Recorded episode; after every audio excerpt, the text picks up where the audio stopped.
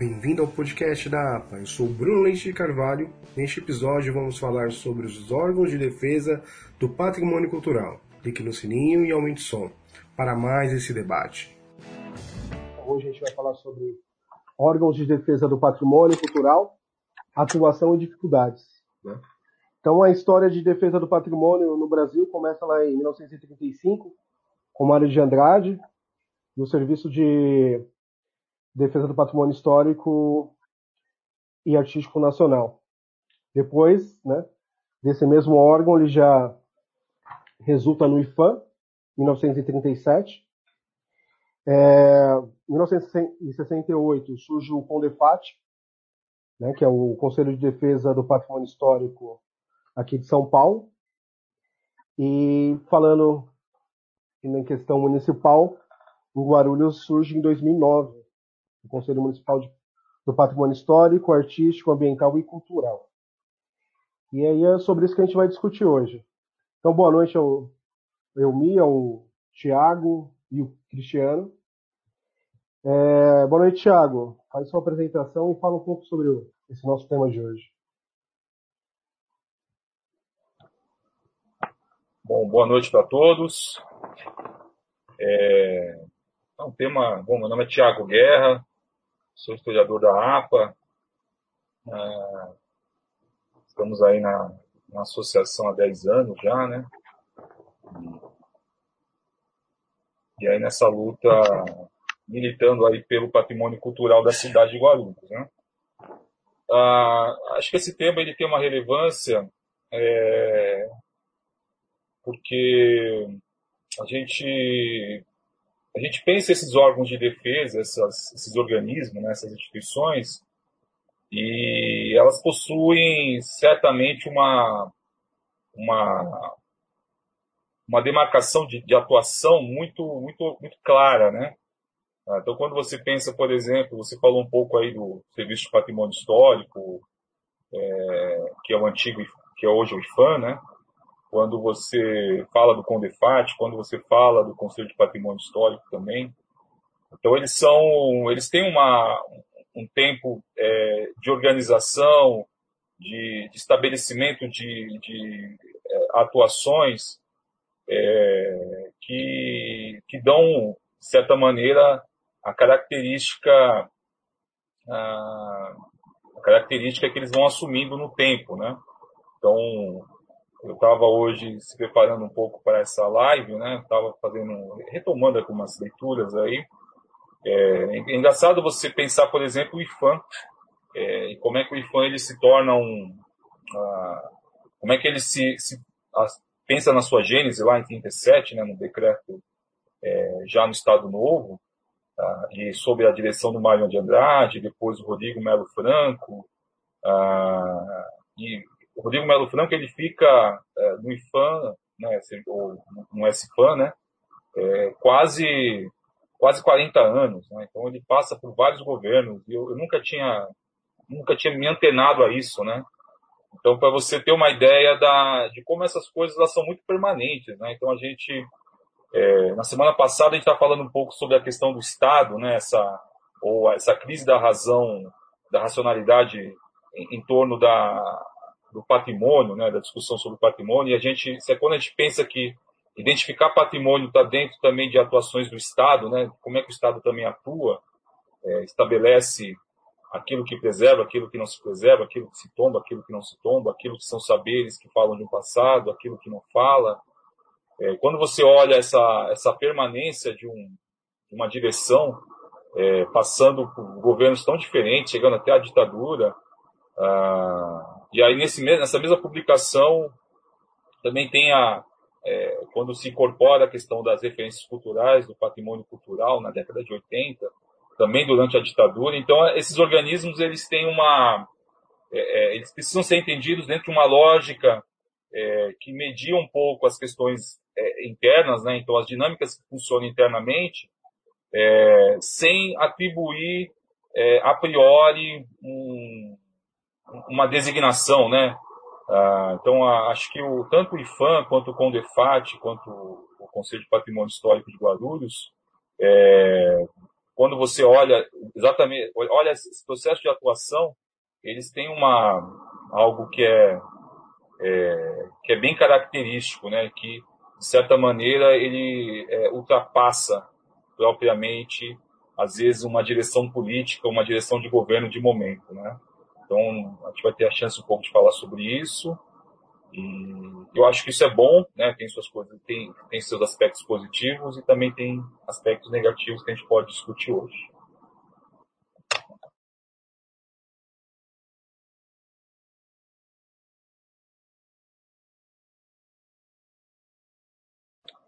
Microfone, Bruno. Microfone. Opa, tava mutado aqui. Tanto os três convidados de hoje, né, o Cristiano, o Thiago e o Mi, eles já foram presidentes do Conselho de Patrimônio de Guarulhos. Né? Vão trazer muito dessa experiência do, do trato do dia a dia mesmo. Cristiano, faz sua apresentação e fala um pouco sobre esse tema de hoje.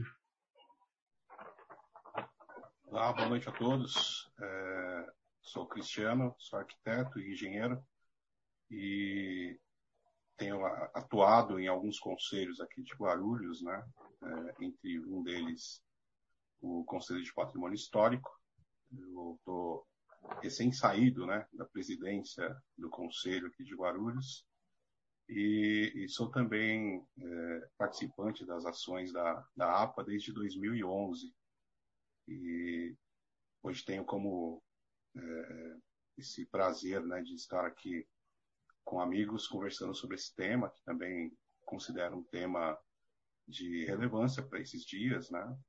O Tiago já fez aí uma, uma descrição desse essa linha do tempo, né, do, do, do IFAM. É, assim, o Bruno também já trouxe alguma informação no início.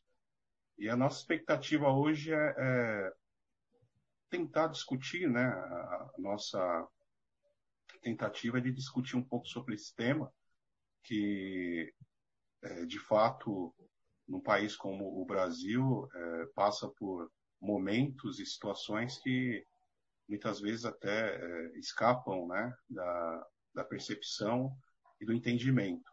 Mas a nossa, nossa tentativa hoje, nossa expectativa é, dessa conversa aí de participar e conseguir contribuir de uma forma efetiva, né, uma forma a somar com todos os, os, assuntos que já tiverem sido lançados aí, inclusive até falando das, das outras lives que já tiveram. É, Sexta-feira teve a live com a, as mulheres do patrimônio e foi muito boa, porque já comentou alguma coisa que provavelmente a gente vai falar um pouco hoje, né? E a minha expectativa para essa noite é essa, de, de compartilhar aí é, é, algumas falas sobre essa, esse fim, esse assunto. Legal. Eu me faz sua apresentação e uma incursão sobre o tema.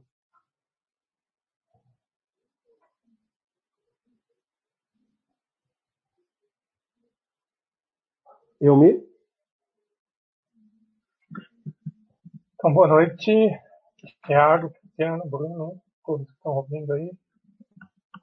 Bom, eu tenho que. Oi. O que eu tenho aí a dizer é em relação a complementar o que os colegas colocaram aí, é em relação à cidade aqui de Guarulhos, como exemplo, né, de uma batalha de, de para que esses conselhos, esses órgãos estejam estritamente, estritamente ligados com a população, né, no, na na questão de eleger os patrimônios, na questão de é, elencar os patrimônios e fazer atividades que, que possam colaborar para que esses patrimônios sejam vivos na memória das pessoas, vivas no presente, vivos no futuro, né? E a ideia é a dificuldade que a gente tem de lidar com o governo, né? com, com a massa, com a máquina, melhor dizendo, do governo. A massa ligar com a máquina do governo.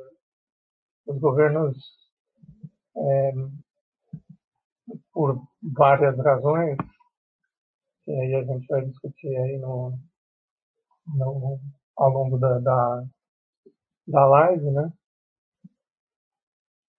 Eles se esquecem de que eles dependem né, dessa participação popular do, do, do, do para elencar esses patrimônios, para elencar, para colocar esses patrimônios como vivos, né? E os conselhos deveriam ser, na minha opinião, esse meio, né, de ligação entre o governo e a,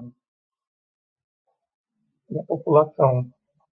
Aliás, a gente, quando atuou, tentou fazer isso possível, com a ajuda até de membros atuantes né, do governo, funcionários, e em algumas ocasiões deu certo, outras não. Outras não. A gente vai tentando nessa luta aí. E falando sobre mim, sou eu mesmo, Mário, historiador da APA, escritor, professor de história. Legal. É, tem muita gente que. Tem gente de Minas Gerais que está ao vivo com a gente, gente de São Roque. Então, assim, tem um público Sorocaba, um público bem bacana aí seguindo a gente. Tiago, eu gostaria que você falasse um pouco sobre o momento atual do, do IFAM. Ah, interessante, hein, gente? Valeu aí pela audiência, o pessoal que está em outras cidades. Olha, o momento atual do IFAM é, é preocupante, bem preocupante, eu diria. Né? Ah, acho que a, quando a gente imagina que um, um órgão é, que está voltado aí para criar políticas públicas de preservação, promoção do patrimônio cultural brasileiro, é, e ele se encontra é, praticamente inerte, né? É, cabendo relativizar também a situação atual, né? A gente está no meio de uma pandemia e é, são três meses também que ah, nada está acontecendo, mas quando você olha ah, o que está acontecendo hoje no IFAM, ele é muito preocupante. Ah, a começar, acho que o ah, principalmente pela, por essa medida de é, incorporar o IFAM ao Ministério do Turismo. Né? Isso já deu mais ou menos uma, uma, uma nova linha, né? quer dizer, então a gente não sabe exatamente o que é essa linha. É, quando você. O que demarca a linha do IFAM e, e essa, esse relacionamento com os governos? Né? Tem uma publicação do IFAM chamada Revista do Patrimônio, ela é bem interessante para a gente é, ler, né, elas, elas, são gratuitas, né, tá tudo em PDF, elas, elas, são, elas dão um sintoma, elas são sintomáticas para você avalizar de que maneira o órgão está, esse órgão está é, tá caminhando nesse momento, né. Então, quando você olha, e aí tem estudos bem interessantes, inclusive em cima dessa revista, né, revista do patrimônio, é, então, quando você olha, por exemplo, os, os primeiros anos aí do, do SPAN, então você tem lá uma, uma preocupação em, é, fundar uma nacionalidade praticamente. Né? Então é você tentar procurar é, é, criar formas aí de você é, encontrar pistas, é, definir o que, o que são esses vestígios da cultura brasileira, desse passado brasileiro, é, e de fato produzir né, esses inventários. Né? Ah, então, a, a, a primeira, o primeiro momento aí de influência do IFAM está ligado principalmente à semana de 22, né? É, não é à toa que o Mário de Andrade é, vai ser o principal entusiasta do, do SFAM. É, então, ele vai ter essa preocupação de procurar os inventários, de fazer estudos, é, de tentar é, buscar, a partir de uma. É, definir o que é uma tradição brasileira, né? o que é esse passado que precisava ser reavivado, e fazer registros. Né? E aí, dentro dessa lógica, toda, toda a estruturação do IFAM, né, ela vai principalmente procurar o passado colonial brasileiro. Né? Então, é, seja os museus, seja a, museus não, seja as, as, igrejas, né, os interiores das igrejas aí de é, Recife, Olinda, Ouro Preto, Rio de Janeiro, e, e, faz uma opção, né? Então, faz uma opção que esse passado colonial de certa maneira, ele vai dizer sobre o nosso, é, sobre esse, essa forma de ser brasileiro, né? essa brasilidade, essa, essa o, o, constituinte da nossa nacionalidade, né? É, isso é bárbaro, né?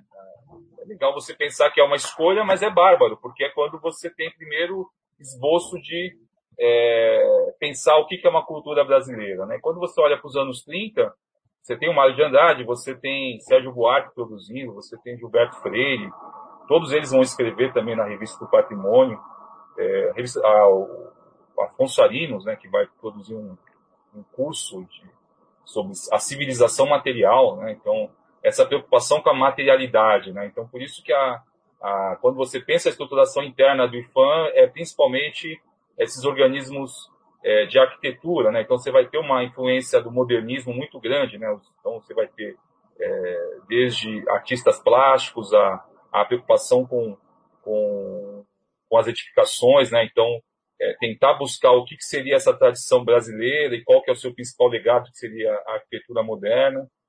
E aí você tem coisas que a gente já conversou muito na APA, né? Então, é, então há, uma, há um desprezo completo, por exemplo, a, a uma um, um, um componente muito, muito presente da nossa, das nossas edificações, que é a chamada arquitetura eclética, né, que é a, a misturada, né, então se mistura muita coisa. E aí o IFAM vai ter um desprezo a essas, esses ecletismos, né.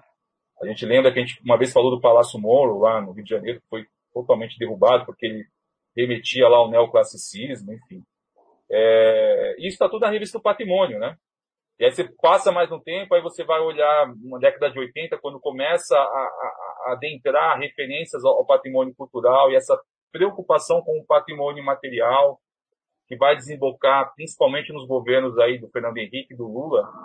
Né? Então, a, desde é, é, você é, avançar um pouco mais na, na, nas políticas, né? então estabelecer de fato leis, é, definir o que é patrimônio cultural, incorporando a imaterialidade, né, que dá materialidade muitas vezes, seja as edificações, seja, enfim, a qualquer materialidade, né? É, e, e, assim, acho que é o importante reforçar é que isso ela, ela atravessa os governos, né? Então a gente não está falando de um plano apenas de um governo, né? Isso atravessa os governos, né? Então, quando você pensa a atuação do IFAM, ela tem um sentido de, de, de atravessar as ações de governo, seja ele qual for, que estabelece políticas que vão permanecer, né? É, essa discussão, por exemplo, sobre referência cultural, ela está no final da ditadura, né?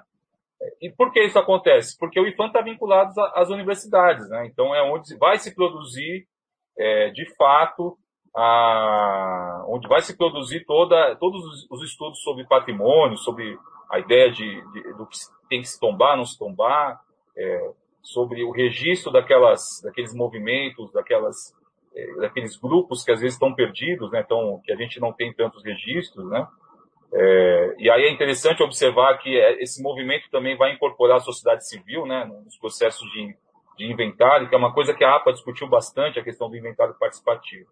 Bom, por que eu estou falando tudo isso? É porque hoje, hoje, quando você olha o site do IFAM, não há nada. Não há uma linha. Qual que é a linha do IFAM hoje? Essa é uma pergunta a última revista do patrimônio, né? Então, qual que é, o que eu estou propondo aqui? Então, vamos olhar a revista do patrimônio para saber qual linha que está sendo delineada aí para a atuação dessa entidade. São, foram duas revistas no ano passado falando sobre turismo, né? Que, de fato, o turismo ele está dentro também de uma política pública que, que, é, que, que, que é, está associada a uma vertente da preservação do patrimônio, né? Então a gente não pode esquecer que quando a gente fala sobre patrimônio cultural, você tem é, está associado quando a gente pensa o conjunto de políticas, né? Então você tem os inventários, é, você tem os estudos técnicos de, de, por exemplo, pensar aí a, o Cristiano vai daqui a pouco falar né, sobre o que é reforma, o que é restauro, porque as pessoas confundem bastante isso, né, Cristiano? Reforma e restauro. Então você tem estudos de técnica sobre o que é uma coisa, o que é outra. É, você tem a questão do patrimônio material, você tem a questão do que é tombamento, o que é registro, é, você tem a educação patrimonial. E dentro dessas vertentes, você tem a questão do turismo cultural. Né? Então, o turismo ele está dentro de uma ação é, que você pode é, dá uma dimensão contemplativa ou não, de ressignificação ou não, enfim, aí depende muito de como as políticas se articulam. É, mas é importante, né? não é todo bem que pode ser usado para turismo. Né? É, não é qualquer bem que ele vai ser usado para visitação. Né? Às vezes é necessário que um, bem edificado se mantenha garantida a sua função social. Então, o que nós temos hoje no IFAM, desculpa se eu estou me alongando, é algo inerte. Você não, tá, não tem definido o que, que exatamente é, se quer com o IFAM hoje. É, você quer uma política é, de, de pensar ações de turismo cultural para algumas localidades? Bom, mas como é que é isso? Você tem aí é, um déficit de, de, por exemplo, ouro preto, né? Vira e mexe, as igrejas precisam ser é, interditadas para passar por um processo de restauro. Como é que isso funciona? Essa semana agora, né, o Bruno, Bruno colocou no site da APA lá, o incêndio em Paraty. Eu fui para Paraty agora, início do ano, as quatro igrejas, as três igrejas lá do centro histórico não estavam para visitação. Então, ah, e me preocupa muito, e aí é uma, e vou, já vou encerrar minha, essa fala, é, que na verdade o IFAM ele, ele, consiste, ele, ele consiste hoje é, em quase 30% do orçamento do Ministério do Turismo. Né? Então o Ministério do Turismo é, ele sempre foi perto do que era o Ministério da Cultura e do que é o IFAM, né? Não vamos esquecer, gente, o IFAM vem antes do Ministério da Cultura. O IFAM vem antes do Ministério da Cultura. Né? É, então, o Ministério do Turismo hoje, boa parte do orçamento do Ministério do Turismo é composto pelo IFAM, pela FUNARTE, é, tem mais outros organismos lá ligados à cultura, e aí você tem lá 10% voltado para o que era objeto do Ministério do Turismo no passado, né? os fundos de turismo, a empresa brasileira de turismo, enfim.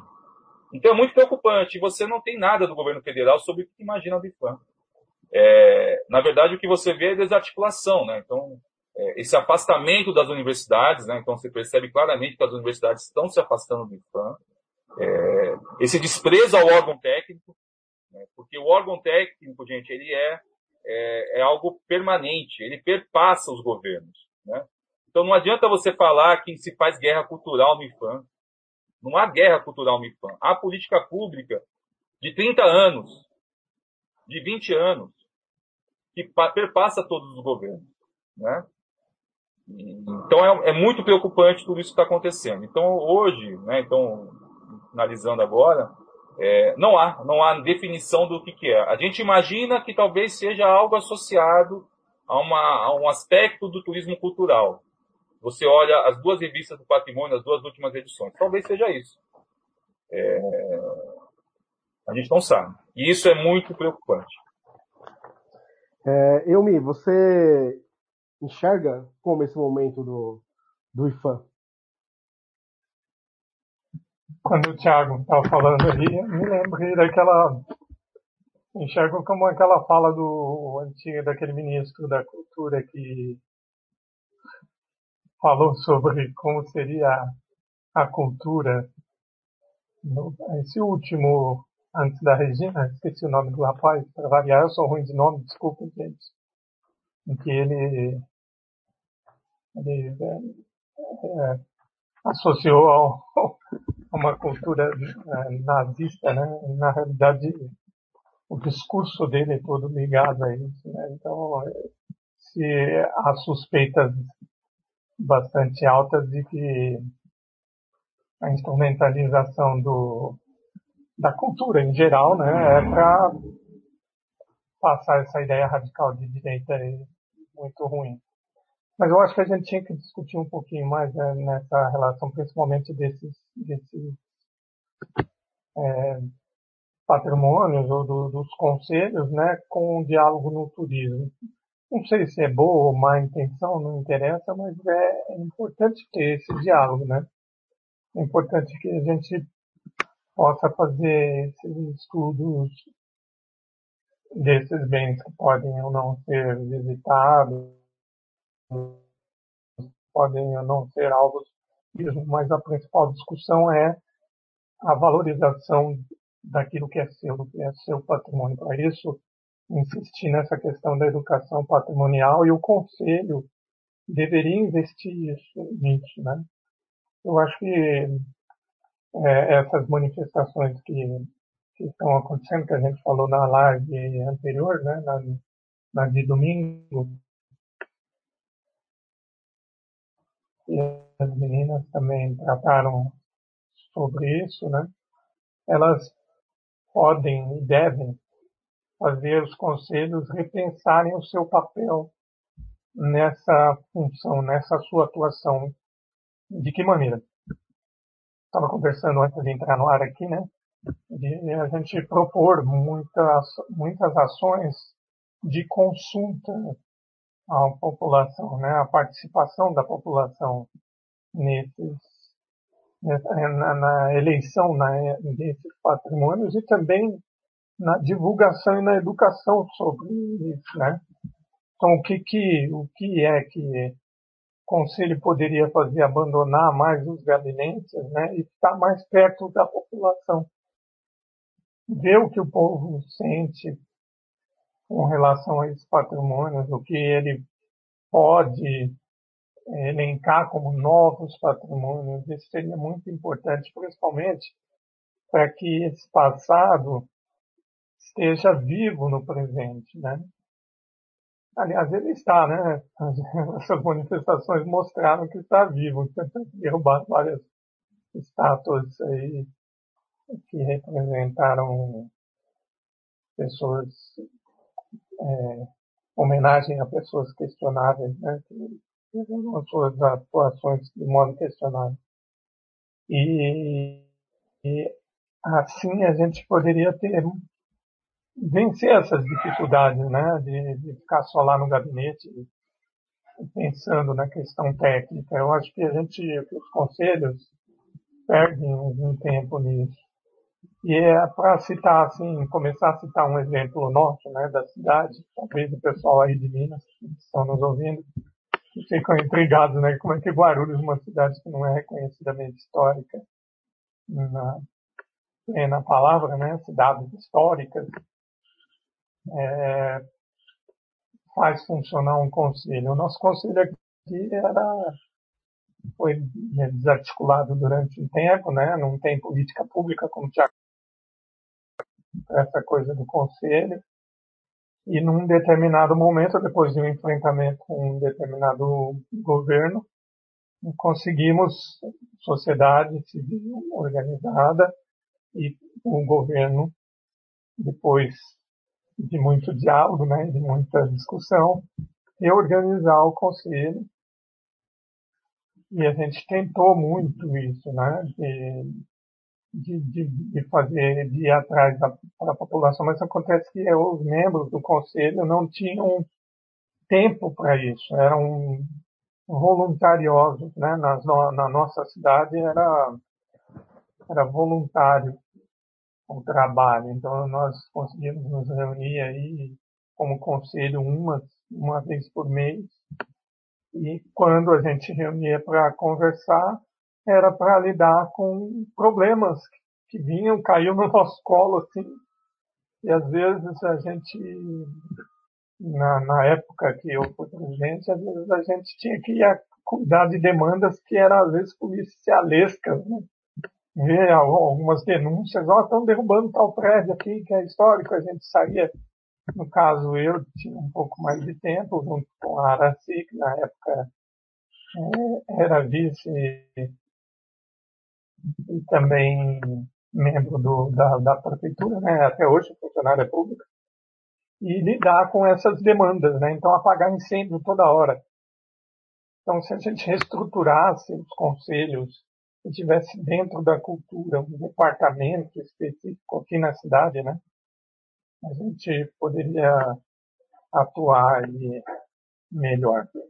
O Bruno está dizendo que a gente vai tratar no fim, mas é só para sobre a cidade, mas é só para né, de uma experiência pessoal, né? Uma experiência aqui local, melhor dizendo, que eu acho que acontece com os outros conselhos, né? Poucos funcionários, funcionários que apagam incêndio, funcionários muito dedicados lá ao escritório, né, as questões técnicas que tem que existir, mas pouca participação da população. E aí isso, para mim, é a principal dificuldade de manter um conselho de defesa do patrimônio cultural ativo, atuante, ágil. Fala, Cris. Segue, Cris, sobre o, o momento do, do IFAM. O, o, o Tiago comentou aqui sobre essa, essa linha do tempo aí de memória, e eu concordo é, com tudo que ele falou. E, e aproveito até para falar também um, um, pensamento, né? A gente consegue avaliar que na evolução da história, vamos pegar do, do IFAM em primeiro momento, é, a gente consegue ver o, o, o, interesse por determinado tipo de assunto com a evolução daquela tecnologia, né? É, ele utilizou a, o momento, o momento do, do modernismo e a gente vai conseguindo ver esse passo a passo, de fato, com o interesse de, da defesa, né? Que é, acaba chamando a atenção, isso não só pela questão acadêmica, mas pela questão visual também, né? A curiosidade é um, é um, um tempero que, que acaba temperando muitos assuntos, né? É, é, do nosso dia a dia. E, e, nessa mesma toada, eu consigo pensar hoje que o IFAM, é, por estar indefinido, assim como foi citado, né, acaba chegando a um ponto mesmo que é o, o, o interessante para esse momento, porque é uma autarquia que, que é, está ligada ao turismo. E a gente vê como foi nomeado né, a, a nova presidência aí, uma pessoa do entendimento do, do turismo, é, eu não acho demérito algum por ser alguém que, que defende o turismo, mas existem alguns argumentos técnicos que vão se perder, né? É, e talvez isso, a história também, ela, ela mostre é, esse senso, que o, olho da defesa, ele vai sempre é, puxar com mais propriedade para aquilo que se conhece. É, me preocupa o, o, rumo que está tomando é, colocar uma pessoa do turismo que não tem até muitas vezes algumas, alguns conhecimentos técnicos sobre o assunto patrimônio histórico, pelo menos é o que o currículo é, dessa pessoa que, que foi indicada para assumir demonstra, né, que não tenha um trabalho com, com a parte de, de patrimônio histórico, com memória, não tenha tanto esse vínculo. O que nos traz de preocupação é o quê? É ser tratado de uma forma qualquer, com um, o pouco entendimento, e aí eu pego até a, a fala do Elmi também, é, o pouco entendimento ou, se não, pressionado até pelo que a população, o, o povo acha que é o correto. Mas, às vezes, por essa intervenção sem o conhecimento técnico, acaba se perdendo muita coisa, né? uma riqueza gigantesca. Nós, até estava vendo é, semana passada um documentário sobre falando sobre algum documento, alguns documentos e prédios históricos de Chicago e teve a demolição de um, um bem lá em Chicago que, diferente daqui, a, a, o governo lá, a atuação é um pouco mais distante. E quando foi demolir esse espaço, a população não queria que o demolisse. E ele era um, um prédio de uma arquitetura brutalista, e achavam, a população achava interessante. Porém, o, o Estado não participou, né? o governo não participou de forma alguma para impedir essa demolição e realmente o prédio foi demolido e foi construído outra coisa no lugar. É... E, e, e, o que eu penso nessa situação? Muitas vezes ações como essa se replicam não somente por falta de, de, do conhecimento também, mas exatamente por essa intenção de deixar uma coisa sem forma, né? É, é, deixar sem especificações técnicas, que fica mais fácil de criar depois uma desculpa. É, talvez o caminho que nós estamos vivendo nesse momento seja o, o intencional, é, realmente desarticular o conhecimento técnico para que é, um parecer mais superficial seja possível e aí depois o justificável é, é, sempre partir para a questão do erro, né? Ah, erramos porque não conhecíamos, ou, ou, ou simplesmente não tínhamos a informação por não deter a, a parte técnica. Talvez essa é uma impressão minha. Mas preocupa, de fato, o perfil que as coisas têm caminhado, né? A visão distante do que é acadêmico e técnico. Lógico. É, e aí eu, eu trago a fala do Euli para esse, esse, essa parte da minha fala. O, a população tem que sentir a, a presente, né? tem que ter um senso de pertencimento. E para isso, só existe uma forma: é a educação patrimonial, não tem outro caminho. É, é, e, e, olhando para o que é feito hoje pelo IFAM, às vezes é, dá, dá, uma impressão de que não tem sido observado como o mais importante, né?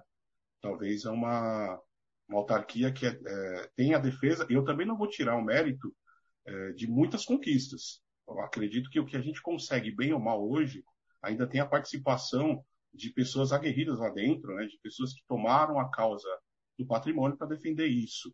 Porém, como é, uma instituição, uma autarquia, nos preocupa isso, pois, de fato, uma intervenção para o que é educação patrimonial, muitas vezes a gente não consegue perceber de uma forma mais é, é, nítida, né?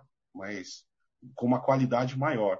E aí se cria, muitas vezes, frentes para meio que apagar a impressão de que se não está fazendo nada. Né? Talvez essa seja a minha impressão sobre esse assunto. Ok, então vamos seguindo com o debate. É, vamos pedir o pessoal seguir lá também no, no YouTube, a gente poder alcançar mais pessoas. Tá? Então, o canal da APA no YouTube é youtube.com barra apaguarulhos. Pedir para todo mundo seguir a gente lá. É, Tiago, gostaria que você falasse agora sobre o momento atual do Condefat, né, no governo Dória. Como que é esse momento do, do governo Dória aí no Condefat, que é o órgão de é o órgão de, de, defesa do patrimônio do Estado de São Paulo.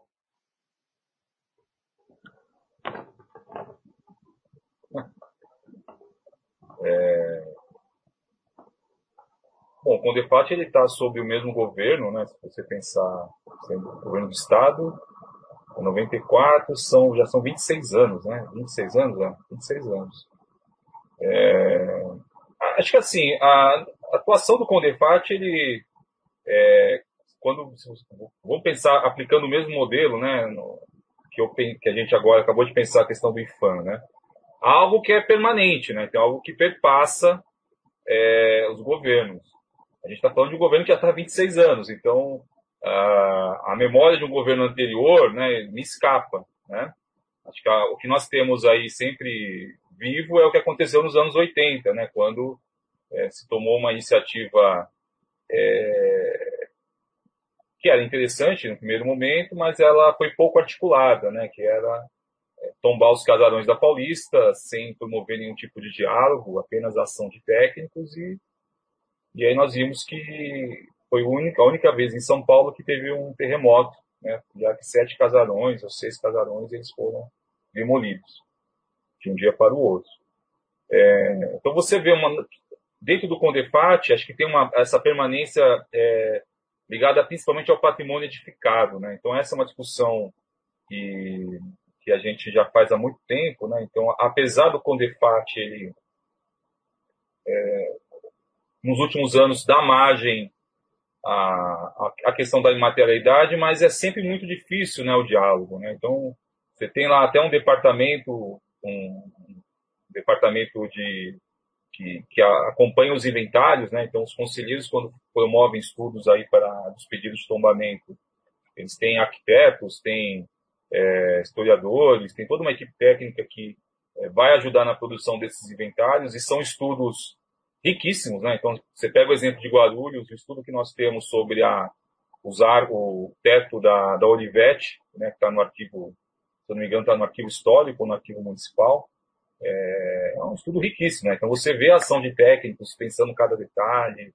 é, tentando fazer algumas mediações e recentemente um pouco essa incorporação aí das é, da questão do patrimônio material que, que é um diálogo sempre muito difícil e aí vai sempre depender também de quem está é, na presidência e o Condefat de certa maneira ele é é, ele, é, ele é bastante ah, ah, permeável, né? Essas, ele é poroso à questão das influências é, de fora. O, o Dória promoveu uma reforma, né? No ano passado, é, uma reforma que foi contestada, afastando as universidades. Então isso revela um pouco as tensões que estão no Condefat.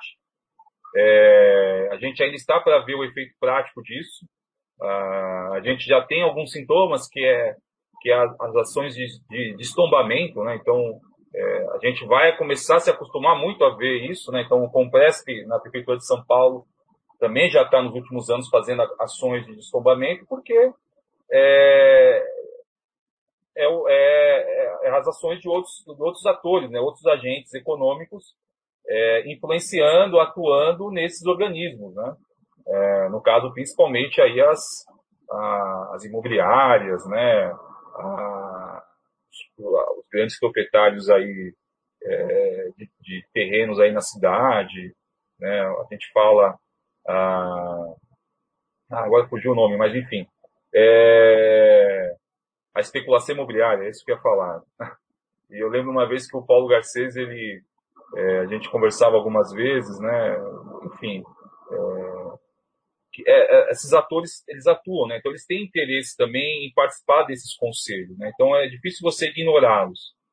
É, e de que maneira você vai atuar para, é, de certa maneira, brecar essas ações, né? Acho que é, isso é sempre muito difícil, é muito tenso, né? Então a gente teve experiências aí no conselho em Guarulhos que revelaram como é que esses esses agentes atuam, né?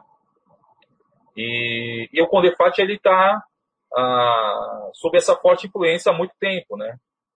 Então essa tentativa de afastar a sociedade civil, de afastar as universidades, essa reforma que o Dória promoveu, o Ministério Público entrou com ação para reverter, mas eu acho que foi garantido, né? Porque a Procuradoria Geral do Estado garantiu essa reforma e a gente vai acompanhar, possivelmente é, a gente vai acompanhar nos próximos anos é, as ações aí do Condefat na, no, no, intento aí de, de principalmente, gente, os grandes, é, os grandes edifícios tombados, né? Então, esses que estão, é, às vezes, numa, é, num grande projeto de mobilidade urbana.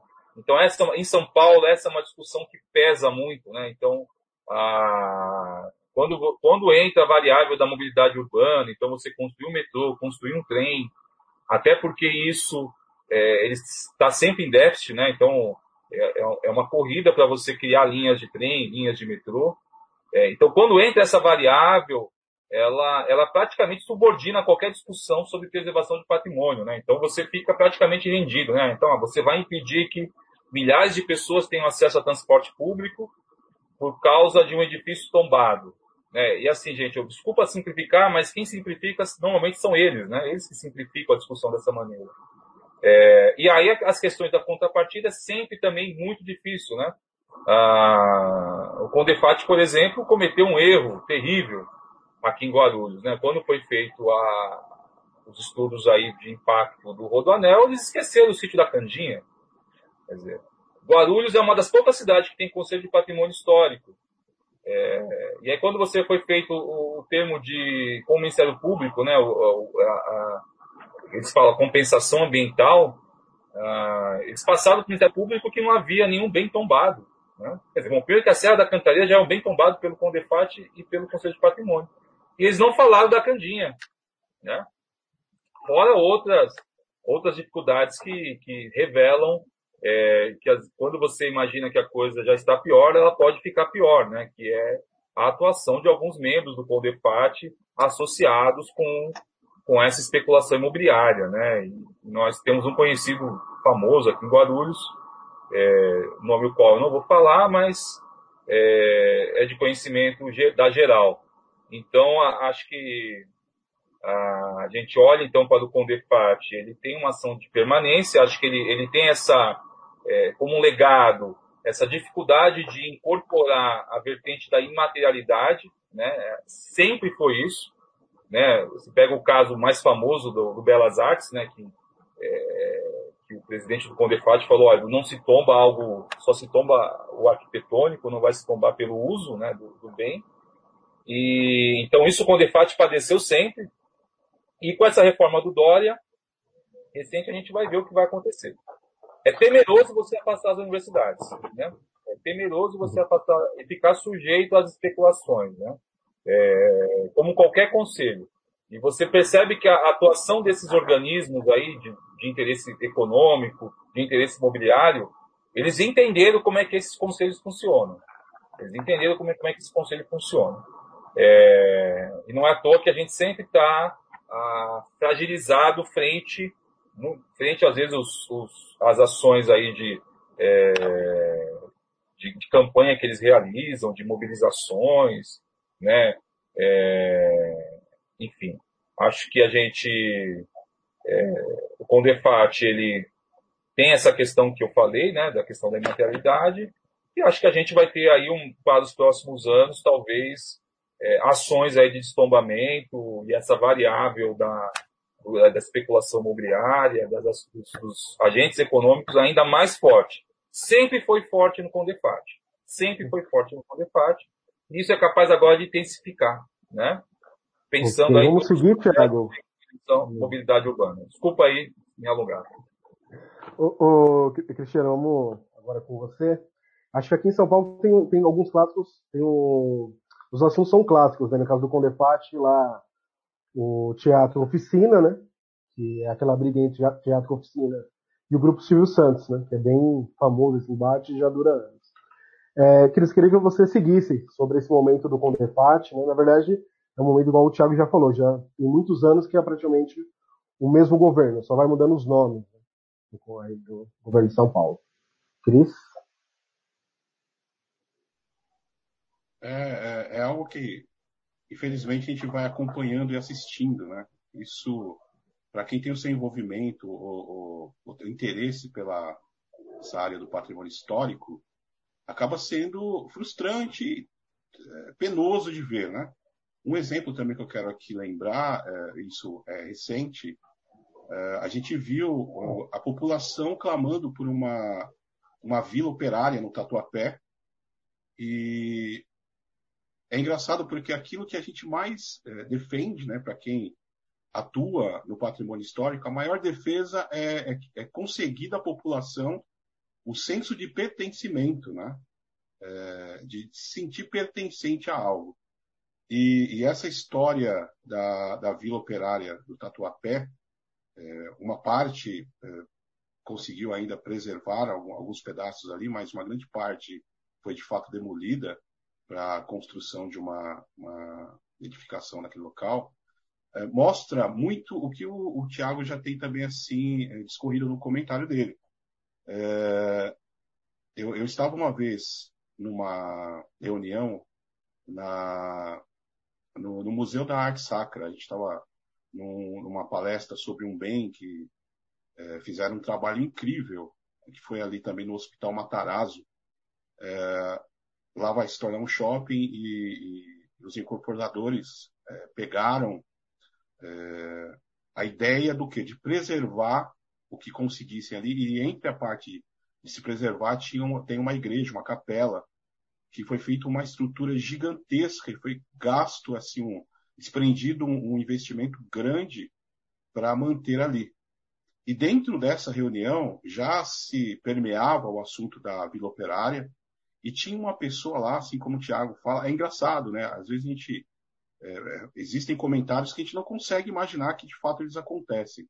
Mas dentro dessa reunião, ali no coffee break, é, nós começamos a conversar e tinha uma pessoa lá dentro que participava de ações é, envolvidas com o, o, o, assunto patrimônio histórico, é, é, distribuindo cartões e falando assim, ó, eu preciso do seu contato porque eu represento tal empresa e a gente tem alguns, alguns interesses em terrenos e a gente precisa conversar sobre essa, essa questão. E é triste saber que isso acontece, né? Mas acontece pessoas muitas vezes infiltradas nesses órgãos somente para conseguir desmontar é, é, toda essa solidez do assunto e essa verdade do assunto. É, esse período do Condefat me, me, me, traz muita preocupação também, né? Por pessoas que muitas vezes estão ali é, trabalhando e, e, já tem um histórico é, completamente contrário ao que, ao que realmente faz nesse local. É, eu, eu vejo isso, assisto com muito temor do que vem aí para frente. A gente vê algumas manobras que, na nossa nosso interpretar, muitas vezes são aparelhamentos, né? E, e muito disso que já foi construído de esforços construídos lá atrás é, são simplesmente jogados no lixo. É, essa é a minha percepção sobre a questão do que está acontecendo em São Paulo. Muitas vezes até é, desprezando, como eu falo, a voz do povo, o pertencimento. Olha, é, tem um, um, uma parte da Penha, é, ela é uma escola. Eu conversando com algumas pessoas de lá, a gente acaba sendo o incentivador, né, para causar problema muitas vezes para esses órgãos. E eles comentavam com um amor sobre uma, um, uma parte dessa, é, dessa escola que, é, pelo que eu entendi, era dirigida por freiras. E, e, eles comentavam com amor, falando assim, o que, que a gente pode fazer? Porque a gente não sabe nem o que, se de fato se interessa, é, nós temos esse interesse de, de proteger esse bem, a gente não sabe nem o que fazer. Então a gente começa a pensar, né, o que de fato tem sido mais importante para essas ações, é, muitas vezes até anunciadas desses órgãos, e que a gente vê muitas vezes ao contrário. É, o bairro da Penha tem ali é, seu, sua parte preservada, mas viram é, parte da história ali ser simplesmente destruída. E aí eu comuniquei o que deveria ser feito. Dias depois, qual foi a minha surpresa? É, uma dessas pessoas, um desses representantes, me, me ligaram e falaram assim: oh, não acontece nada. Você não conhece alguém lá dentro para conversar com alguém porque não acontece nada. E, infelizmente, é, a minha perspectiva sobre esse assunto é, é de Murphy, né? É, infelizmente, é, a gente torce para que não, mas é ver que sempre existe alguma coisa ruim que pode piorar. É, essa, às vezes, é a minha expectativa.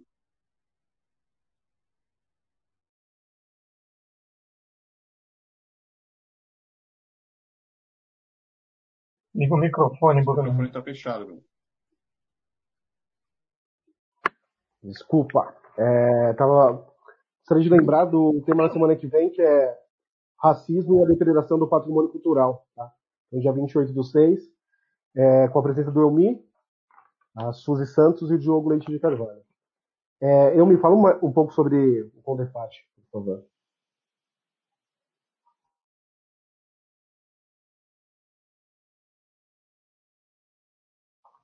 Microfone, Elmi. Agora, agora fui eu. Enquanto vocês estavam falando aí, né? Nós, é, eu estava vendo aqui as pautas é, do Condepat, dando uma olhadinha nas pautas, né? E o que me parece é que é aquilo que eu tinha, sem ser leviano, né? Lógico, nós estamos num momento de crise aí do Covid, o pessoal, as reuniões são complicadas em todo que é lugar, mas é apagar incêndio. Parece que que a gente fica preso né, nessa questão do gabinete. De novo, vou reforçar a fala que tem começado simples. Como é que a gente pode fazer o simples aí? A gente tem que começar a fazer essa ligação, essas demandas, fazer essa educação para o patrimônio, pedir para o pessoal ir atrás, né, unir a sociedade civil, todos nós aí, curtir uns aos outros aí nas redes sociais, já está aparecendo aí a página da APA no YouTube aí. A gente está precisando que vocês se inscrevam para poder fazer live ao vivo lá no YouTube também, para defender o patrimônio.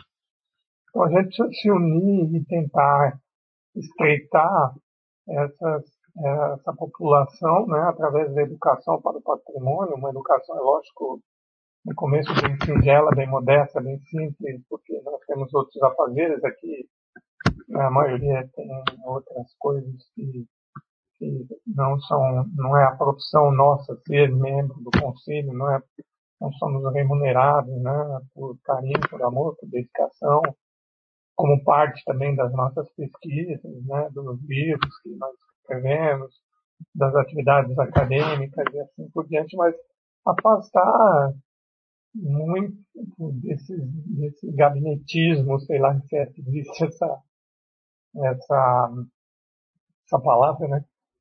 Não existe, eu estou inventando. Na realidade, a gente tinha que tentar, de qualquer maneira, né, aproximar essa população desses conselhos. E esses conselhos abandonarem mais os gabinetes, né? Deixar, não sei como como está lá em São Paulo, né? Agora, eu tenho que confessar aí que não, não tem, acho que tem uma ou duas conhecidas que estão trabalhando lá no DPH. Deixar essas atividades para o departamento mesmo, né? E o conselho para ser um, uma atuação com a sociedade mesmo, com a sociedade civil né, sair de, desses lugares sentados, né, dos escritórios e fazer atividades, ou mesmo do escritório, agora não dá para sair fazer atividades em público, mas atividades online, né, chamar a população para isso. Como o Cris falou, aí sim a gente vai é, renovar esse espírito de pertencimento das pessoas com seus monumentos, com as suas práticas, com suas diversas manifestações culturais.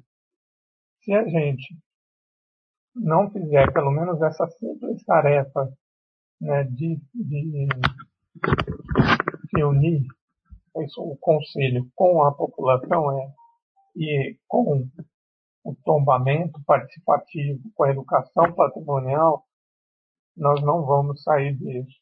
E eu acho que de propósito é infelizmente, é de propósito. Os governos não valorizam isso. Também não dá volta, né? São coisas que aparentemente não dão volta, né? Não, não mostra né, obras que eles podem dizer, olha, é, isso aqui eu fiz em favor da cultura, do patrimônio. E talvez uma estátua dê um pouco mais de visibilidade, é por isso que existem diversas estátuas aí de de, de diversos aspectos e aspectos, né? Mas é interessante envolver aí, como foi colocado no comentário, né? A, a universidade, envolver as escolas, os colégios, as, o, o, as crianças, né? Conhecerem a história local, conhecerem aquilo que é perto delas também, né? Tem muito disso. A gente precisa também ter a valorização da, da sociedade por aquilo, né? E a, a sociedade precisa defender aquilo, aquele bem, aquele patrimônio. E eu acho que assim, é, eu, as dificuldades vão diminuir para o conselho, na minha opinião, né? na minha vivência aqui como conselheiro, como militante, escritor, professor, assim por diante. Então vamos seguindo. É... Pedir para o pessoal que seguir a gente lá no YouTube, é, youtube.com.br Paguarulhos. É, eu, me, eu queria que você seguisse aqui uma coisa que você sempre discute, né, que é a questão lá da, da discussão no patrimônio histórico, que é arquitetura é, versus história. Você sempre bate muito nisso. Eu queria que você falasse um pouco sobre isso daí. O Cris está aí, pô. Não posso ficar falando muito mal da arquitetura, não. O Cris é bravo. É brincadeira. É, é, existe mesmo um, uma tendência aí, né, de, de nos conselhos pelo menos foi essa minha vivência aqui, né, em Guarulhos, em São Paulo, de, dessa questão do, do, do da arquitetura, né, do, de, de, de, patrimônios como edificações e da visão deles com relação a isso. Né. Também há um embate com essa relação do, do, da, da questão do turismo. A gente está aqui, deixa eu só, eu vi ali, tava, enquanto, enquanto eu estava passando ali, a, dei uma olhada na página lá no Facebook, eu vi lá um, o, o Danilo também está aí, o pessoal do turismo, né? eu acho que esses embates são legais né, de conversar em determinado patrimônio, mas eles não, não, não são excludentes. A gente tem que ter todos esses técnicos é, para ver um patrimônio, né?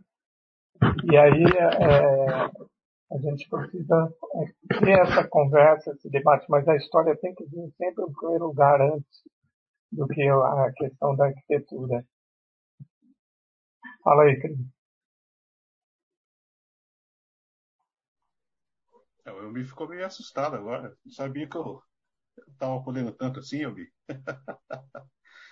é, bem, a, a, questão da arquitetura, eu, eu mesmo sendo arquiteto e apaixonado por esse tema, eu vejo uma, uma coisa que muitas vezes é interpretado com certo erro sobre isso, né? É, talvez, pelo que eu, eu, pesquisei, o Rio de Janeiro já tem superado isso em algumas ações. É, muitas vezes a gente trabalha uh, o tema arquitetura no patrimônio histórico como monumento. É, sempre ele é encarado como monumento. E com isso uh, acaba criando um, um romantismo né, sobre o uso, como deve ser, o que deve ser. E, e, é engraçado que com as pessoas que têm alguma conversa sobre algum, algum bem que está sendo trabalhado, essa, essa parte, né? A maioria já, já pensam num, num bem, numa arquitetura tombada sendo utilizado para um fim do museu, para é, algo ligado a, a, essa memória com uma visão um pouco mais romântica, né? E muitas vezes isso traz alguns prejuízos para o entendimento até da evolução do bem é, arquitetônico como sendo um bem tombado. A primeira coisa é, é a visão do uso, né? É, em países como os Estados Unidos, é, existem a, a, a utilização desse bem pensando não somente numa questão do bem para a cultura, mas do bem como a sua devida importância e utilização para N coisas, né? É, inclusive, no, nos Estados Unidos existem corretores de bens tombados. Olha só que engraçado, né? É uma profissão lá. E a valorização lá é tanto para residência, é, a valorização comercial. É, eu, eu, eu, já tive essa experiência numa cidade que, que visitei, de um bem tombado, isso aqui no Brasil mesmo, de um bem tombado ser utilizado para um fim de um restaurante. E muitas vezes, né, quando a gente fica é, valorizando como monumento, a gente perde isso. Além dessa situação, e aí é uma exposição que é interessante para uma flexão também sobre esse tema, é, muitas vezes é, é encarado o bem é, edificado somente como o fim para tombamento. Né? No Rio de Janeiro existem experiências que tratam o bem não somente como um bem para ser tombado, mas também a questão do bem preservado, né? porque se existisse é, essa visão de preservação desse bem, a proteção do tombamento muitas vezes não seria nem necessária, porque uh, uh, já seria considerado esse bem como um bem de uma importância de preservação, né? E ainda tem mais um, uma parte é, que é, é, uma boa questão para a gente dar uma, uma, uma refletida, é o bem também tombado como um documento. A maioria das vezes o bem ele é encarado como o, o monumento, mas existem bens que são é, é, atos de documentação, né? isso na, na sua forma construtiva, nos seus materiais. E talvez se fosse é, pensado bem, tombado dessa forma, aconteceria algumas facilitações para o trabalho disso. Mas, é, além de toda essa problemática, também não vou esgotar o, o tema nunca falando sobre isso, né? Além de toda essa problemática, existe o, o problema até da própria manutenção do bem quando ele é observado com esse olhar romântico, né? É, com essa autoimportância. É, em alguns instrumentos que nós vemos aí na, de, de, de alguns órgãos é, de preservação, a preservação ideal é aquela que manteria todas as formas, as características originais, né? E, e quando a gente começa a pensar essa forma de manter esse bem, ele acaba sendo muitas vezes inviável pela questão financeira. É, o porquê muitas vezes a gente não consegue uma solução mais coerente a um bem como esse? Aí entra num assunto que eu não sei, talvez eu vou queimar a largada aqui está falando, mas entra num assunto é, da, da operação desses conselhos quanto é, muitas vezes até é, órgão executivo, né? que está fora da aba. É, em, em, Guarulhos nós temos uma deficiência, isso a gente brigou aí, é, o Tiago, o Elmi, o Bruno sabem disso. Nós brigamos para que tenha pelo menos uma sessão que tratem assuntos de patrimônio. Como eu me falou, é, a experiência minha talvez seja mais próxima, né? Sobre é, apagar esses incêndios o Conselho de Patrimônio de Guarulhos ele vive nessa dinâmica hoje, apagando incêndios e com, com uma urgência de é, tudo é para ontem, né? E, é, se houvesse mais um, um setor trabalhando especificamente isso, isso já traria um grande avanço para o assunto patrimônio histórico em Guarulhos. É, talvez seja uma das situações que ainda essa briga aí da, da significância, né, do, do, do significado de uma edificação quanto ao seu uso e a sua real importância, se perde muitas vezes nessas urgências, que para você fazer uma análise, é, é, é como me já até comentou também, nós passamos por uma urgência no começo do ano de 2020, que praticamente toda semana a gente se encontrava no conselho. E mesmo assim foi muito difícil chegar numa solução. Por quê? Porque não tem esse apoio. E eu acredito que até essa discordância aí, ou, ou talvez essa reflexão do que é, é, de fato um bem edificado e sua importância, parte também a partir disso. Quando você consegue ter é, tempo hábil para até avaliar o que de fato é importante e o que não. O que, qual é o foco da maior importância e não, né? É, talvez esse é um, um dos problemas que a gente sofra ainda. Porque, se pensarmos, o IFAM tem 80 anos. O trabalho é, com patrimônio histórico no Brasil ainda é quase um menino, né? É, e tem muita coisa que ainda é difícil de pensar. Nós temos aí é, é a situação do patrimônio imaterial mais novo ainda. E aí é uma situação mais difícil ainda de ponderar e de pensar nisso. Talvez é, seja essa essa, o, o grande desafio, né, para que temos aí para os próximos dias, para a jornada aí. Desculpa me alongar.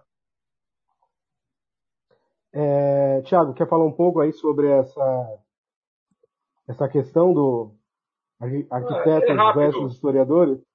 É rápido, essa é uma falsa dicotomia, né? A gente cria essas dicotomias aí, essa, na verdade, assim, dentro da, dessas estruturas de poder, de, de fala, é, criam essas falsas dicotomias, né? História, arquitetura. Está é, mais do que provado que quando você vai incorporando tantas vertentes à noção do que é patrimônio, nessa né? noção de patrimônio cultural, é necessário promover diálogos, né? Com as outras áreas de conhecimento. É necessário você promover diálogo com a, antropologia, com a sociologia, com a geografia, com o turismo.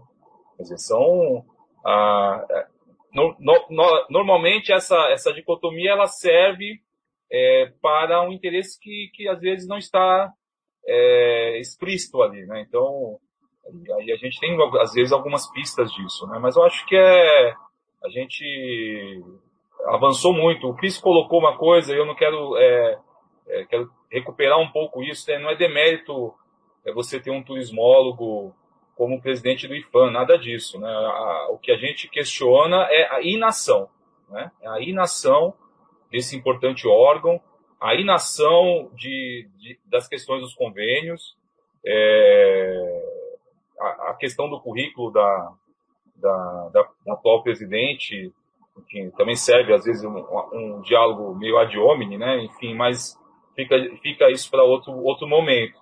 É, mas quando você olha a prática, é isso que é preocupante. E é necessário nesse diálogo, né, nesse, é, quando você pensa a questão de você tombar, registrar, é, pensar o patrimônio material, pensar a coisa cruzada, né? Então, a gente, quando a gente imagina que ah, o, o, não pode existir o material sem o imaterial, né? Então, é, é interessante ah, esse diálogo que é, enfim, que é bem recente, né? É, então, quando você se apropria de todos os conhecimentos dessas disciplinas, dessas áreas, é, você avança, né? Você avança. E, e acho que a gente é, tem que identificar quando essa dicotomia ela parece servir a objetivos escusos, né? E acho que é isso que eu me colocou. Né? Quando ela parece servir a objetivos escusos, a gente tem que combater isso. Vamos seguir, então. É, já para avisar para quem está acompanhando, quiser fazer alguma pergunta, no final a gente vai é, tentar responder essa, essas perguntas que forem colocadas aqui na página da APA. Tá? É, eu acho que é uma grande confusão, né? O papel, o que é o papel do conselho, né? Aqui, aqui em Guarulhos houve até algumas confusões do próprio poder público, né? Teve um caso de uma uma guarita lá na, no Bosque Maia, que é um parque da cidade de Guarulhos, que um secretário falou que a APA estava proibindo de fazer a guarita da Guarda Civil lá no, no bosque. Né? A APA é uma associação, ela não tem esse poder de vetar uma construção. Né? A APA tem um voto no conselho. Né? Em alguns momentos, a APA, né, com os nossos representantes, foram, estavam no cargo de presidente, mas a gente não é o conselho. E essa dificuldade do, da sociedade entender esse papel do conselho, o papel de uma associação, e, e o, próprio, o próprio poder público. Né? Cris, fala um pouco dessa, dessa dificuldade do, que você teve lá como presidente do conselho, do poder público entender qual é o papel do conselho.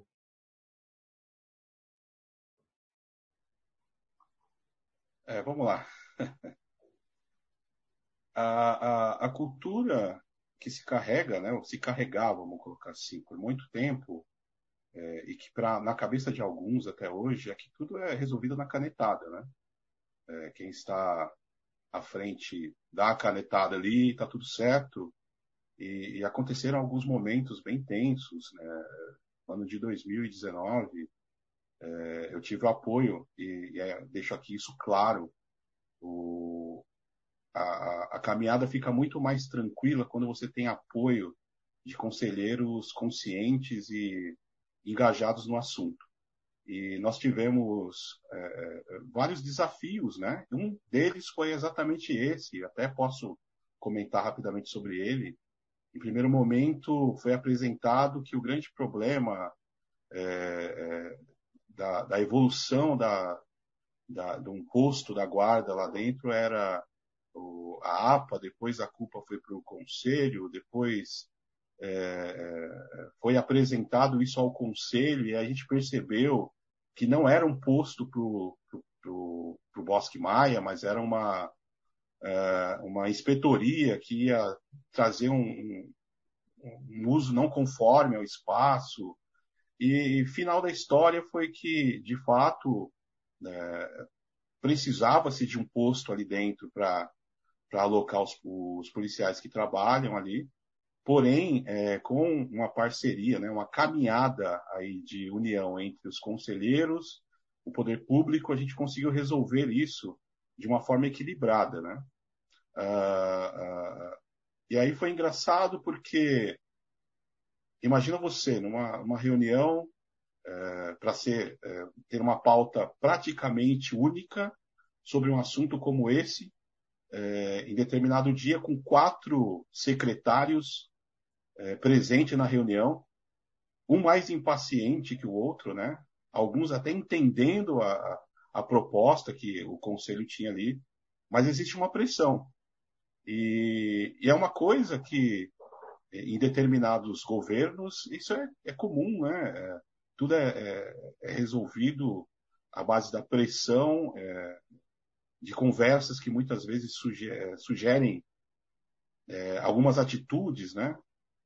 Mas, assim, o, de fato, o caminho como um conselheiro do patrimônio histórico é um caminho de muito trabalho, é, porém de um pagamento incrível quando você consegue ver que está beneficiando de fato, verdadeiramente, a preservação do patrimônio da sociedade.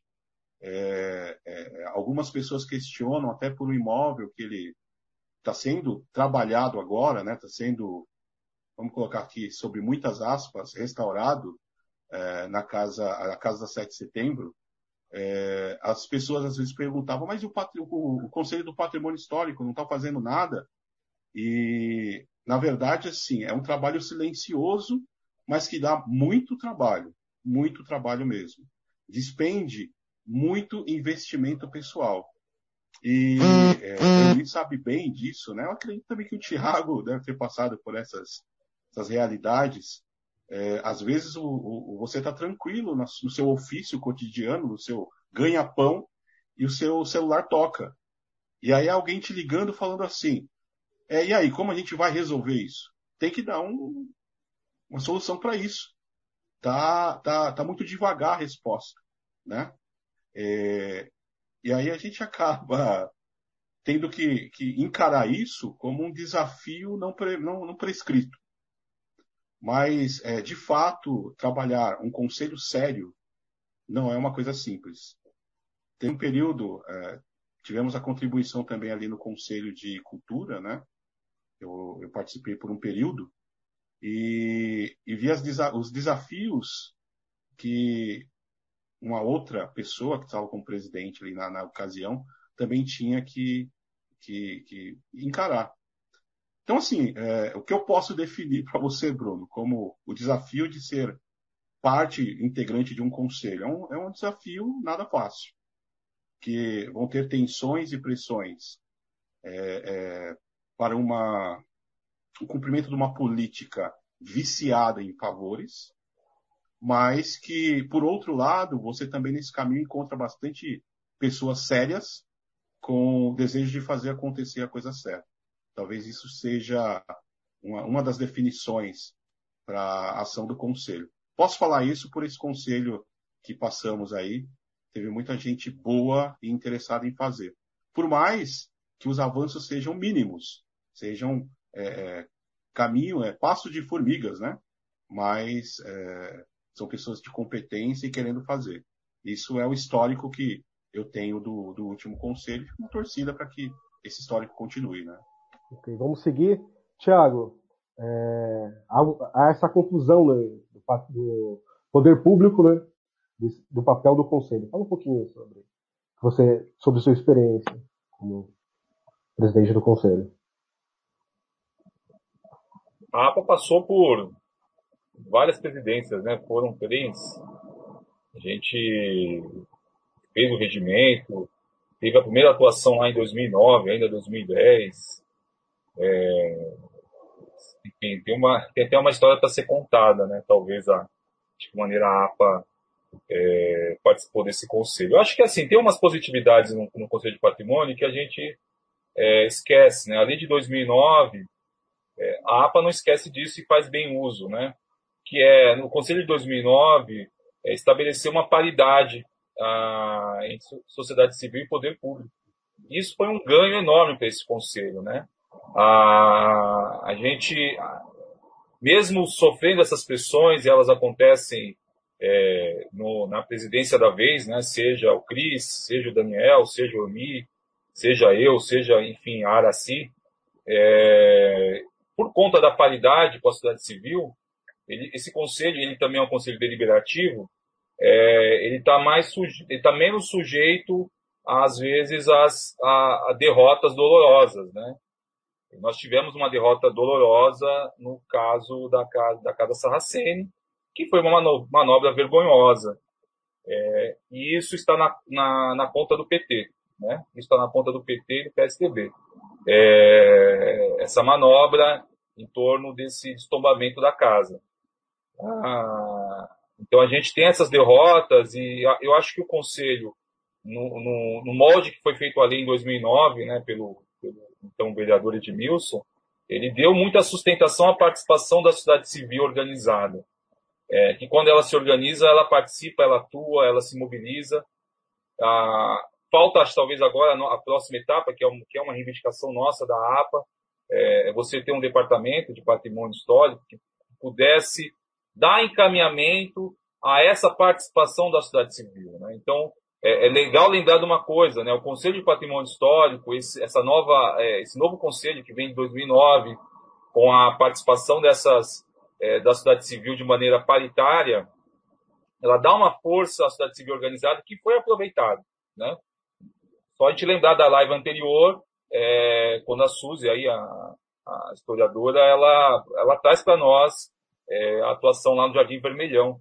E se, pode situar, situar inúmeros exemplos, né? A atuação do Elton é, junto a, no, grupo do Pimentas, é, o pessoal do Cabo Sul. Quer dizer, então, é, você tem uma sociedade civil que ela consegue se mobilizar, é, trazendo demandas para esse conselho, né? Que são as demandas de tombamento e registro, principalmente, né? É, o que nos falta é, e aí acho que o, o Cris traz um pouco que isso vai ser sempre uma tônica, né, dessas participações, dessas pressões que às vezes são veladas e não são veladas, mas é, é necessário que você tenha dentro, isso é uma função do, do poder público, né? Você ter um, um, um organismo que funcione como apoio a esse conselho. Que você mobilize não só os pedidos de tombamento, mas é, as solicitações de alteração, né? Quer dizer, o conselho não funciona só atendendo pedido de tombamento. O conselho tem reformas, né, é, restaurações, é, solicitações aí de você é, fazer uma ou outra manutenção. Então, a gente tem, teve o caso do Adamastor do ar-condicionado. É, você tem convênios, né? Lembro de um caso também bastante rumoroso, que era o convênio firmado para, para o Passo Municipal. E aí você não conseguiu dar encaminhamento a um projeto né, do antigo passo. Ah, então a gente tem essas, essas questões. Né? Então acho que é um conselho que é, ele, por conta da lei, ele funciona muito, ele, ele tem um, funcionamento que é favorável à sociedade civil, quando você pensa o que é o Condefat hoje, só a título de exemplo. Então ele é favorável, por enquanto, à sociedade civil, e, mas ainda falta talvez esse passo. É, nas minhas conclusões finais, eu vou, eu vou, é, a gente está fazendo, a APA está produzindo um, balanço sobre o governo Gucci, né, e, a, e, o patrimônio histórico, né. A gente fez um balanço de 2016 até 2018 e depois precisa atualizar um pouco esse balanço. E aí, no, nas minhas conclusões, eu vou chegar um pouco na casa José Maurício e, e, nas outras situações aí. Mas eu acho que o Conselho de, de Guarulhos, ele, é, ele pelo contrário dos demais, ele acaba é, tendo essa presença. O que é necessário mesmo é, é você ter estrutura para dar conta dessa participação e dessas, a, desses agentes aí da sociedade civil é, que, que, trazem demanda sempre. Né? Vamos seguir então. Eu me fala um pouquinho da sua experiência lá no Conselho. Então, vou tentar ser breve nessa experiência, né? Peguei aquela fase de, de reestruturação, a gente apagou muito incêndio, tivemos que sair aí várias vezes atendendo demandas que, que não, não eram tão importantes assim, mas a gente tinha que ir, né? Algumas denúncias falsas e assim por diante. Mas o, o que eu queria mesmo é elencar aqui do que foi falado entre vocês, eu estava dando uma olhadinha lá no, na, no Facebook, na, nos comentários das pessoas, né? Essa questão de, de, de, de perder oportunidade, né? A gente, em algumas, com, com relação ao patrimônio, a gente às vezes tem algumas vitórias e às vezes a gente perde algumas coisas de bobeira, né? Os governantes e nós também. Né? Nós, porque temos outras profissões, não, não vivemos disso, infelizmente, e às vezes passa na mão da gente, né? Não está acompanhando ali o dia a dia e isso passa. Infelizmente é essa a realidade. Mas como nós somos aí mais ou menos em 10 pessoas aqui em Guarulhos mais atuantes, né? Se não me engano é isso, né, Bruno? Um e algumas pessoas, um pouquinho mais, né? E aí algumas pessoas é, recorrem a nós quando acontece alguma coisa, né? a gente vai atrás, vai apagando incêndio. Mas falando dessas duas coisas que aconteceram, que o Cris falou, e da casa é, José Maurício, né, que também o Cris falou e o Tiago agora falou por último. São dois patrimônios aqui é, da cidade, né? E, e, no Bosque Maia, né, que, que o Cris falou, foi uma, para mim foi uma vitória, viu, Cris? Porque a gente foi ali, a imprensa divulgou uma coisa uma notícia completamente errada, tentando é, passar desinformação mesmo. Eu nem me lembro quem foi o, o, jornalista que fez isso. Se o Bruno souber, pode falar aí, não tem problema nenhum. É, e, e, que eu fiquei muito chateado ao ponto de ir lá falar na guarda. Eu corro lá, né? No Bosque Maia é um lugar legal para você correr, participar. Eu fui lá falar com o chefe da guarda para dizer que não era a APA que estava acontecendo, porque parecia que a imprensa estava querendo colocar né, nessa notícia a, a, APA contra a construção de, de, um, de um lugar digno para os guardas ficarem lá, né? O guarda me atendeu muito bem, né? O chefe da guarda lá, estava o chefão, mas estava um subchefe lá, chamado assim, né? E o lugar era horrível mesmo. E aí eu conversei muito com o pessoal lá. E o pessoal entendeu o posicionamento. Participei da reunião que eles convidou a gente para participar. No começo foi tensa, depois uh, tudo deu certinho. Eles cederam e construíram uma coisa menos agressiva ao patrimônio e mais condizente com o patrimônio, que é um patrimônio ligado com o meio ambiente, né? E de práticas esportivas, de, de, de baladinhas da, da, da juventude.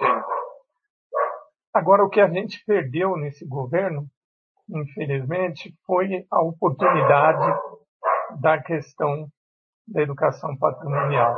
É o meu cachorro, gente, desculpa da educação patrimonial, que é, é a, o, entre aspas, até que me prove ao contrário, eu não gosto de ser leviano, né? É, não está sendo feito um restauro na casa do Zé Maurício. Se você discorda aí, ou, ou principalmente o Cris, né? Me aponte, por favor, aonde é se pode chamar de restauro uma obra que está fechada com tapume, proibida de, ser, de acesso ao, ao público, e que os comentários de algumas pessoas que estão envolvidas em rede social de que o cara rebocou e o reboque está muito bom.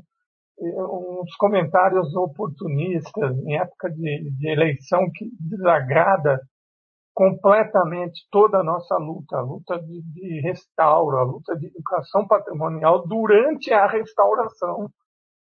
Então, o que se perdeu ali, está se perdendo na realidade, né? Espero que alguém do governo esteja nos ouvindo, né? E entenda que é para o bem da população, para o bem da, da perpetuação dessa memória, desse lugar, que muitos têm memórias diferenciadas, você viu diversos equipamentos, né? De fazer uma educação para o patrimônio no restauro, com qualidade, com segurança técnica. Agora, com a Covid, né, infelizmente, isso vai ser mais difícil, mas parece que a obra está meio paradinha ali, ainda dá tempo. Escutem a gente, né? Escute, a gente só. O que a gente quer é ajudar a vocês, né, governantes, a ter algo que se orgulhar nessa área do patrimônio. E quanto mais a gente tiver parceria, parcerias é, de diálogo democráticas, ligadas, pautadas na educação, no, no, no, no texinismo. É, ah, mas tem que ter técnica né, de restauro, tem que ter a segurança, mas envolver as escolas, envolver as pessoas, envolver tirar fotos, pelo menos, né? Hoje a gente tem tanta tanto espaço para divulgar isso na internet, né? Nas páginas, da nossa página lá da casa do Zé Maurício, tem quantos mil seguidores lá? Até esqueci. Tem vários seguidores. Desculpa. Então vamos, vamos fazer seguir, isso. Então, né? é, vamos partir para as perguntas. Tem, tem várias perguntas. É, eu vou é, seguir uma pergunta para cada, para cada um, tá? Senão a gente já está já tá com mais de uma, quase uma hora e quarenta de live, então a gente vai se alongar muito. Tá? Então gente, vamos seguir uma pergunta para cada. É, Tiago, quais lições podemos extrair do incêndio lá do Museu Nacional?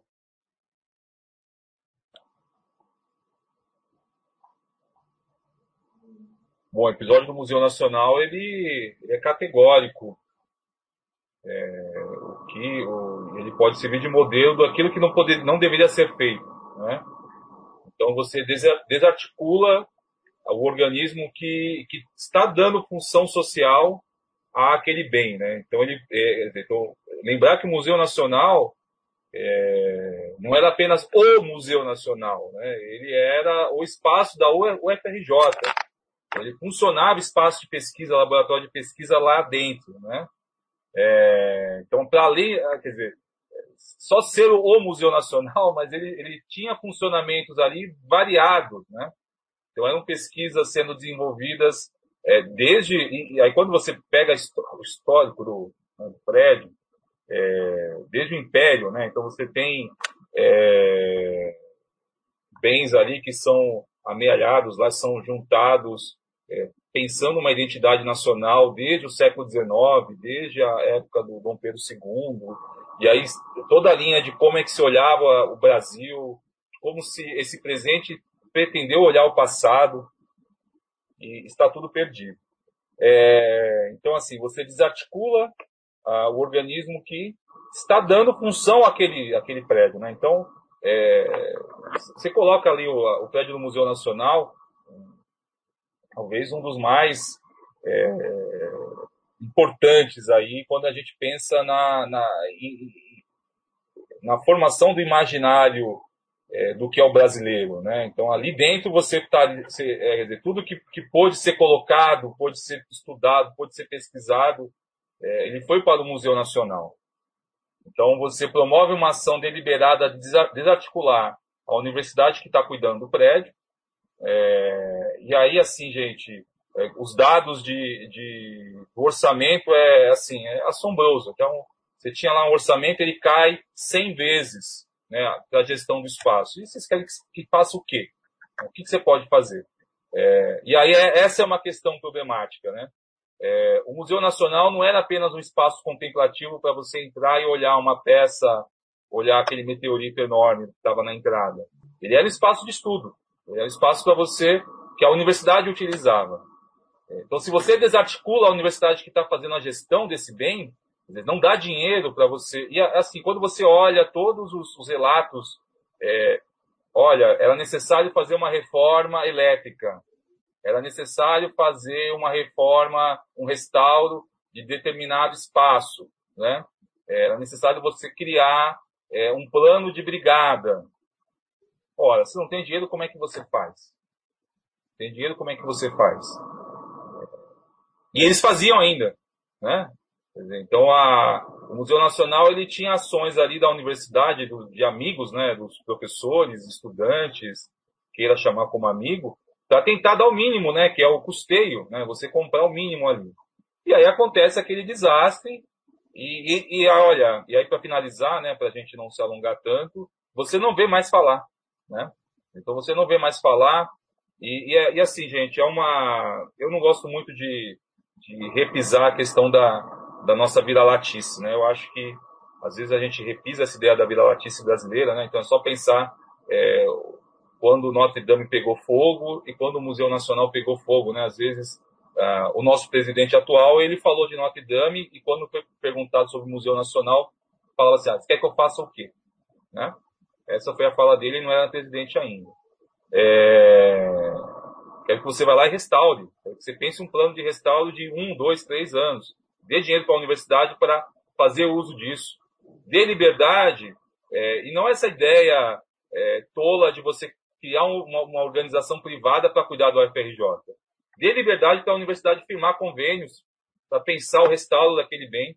Dizer, então, é, há um silêncio em relação ao Museu Nacional nesse momento. É, e o que, o que se tem, o que você observa de relato é um pouco a ação lá da, UFRJ de tentar é, demover, procurar restaurar e colar as coisas, é, tentar entender mais ou menos aonde vai chegar. É, e aí quando eu falo da questão da vira-latice, é, é, eu prefiro um pouco a ideia do Roberto Schwartz, né? as ideias fora do lugar.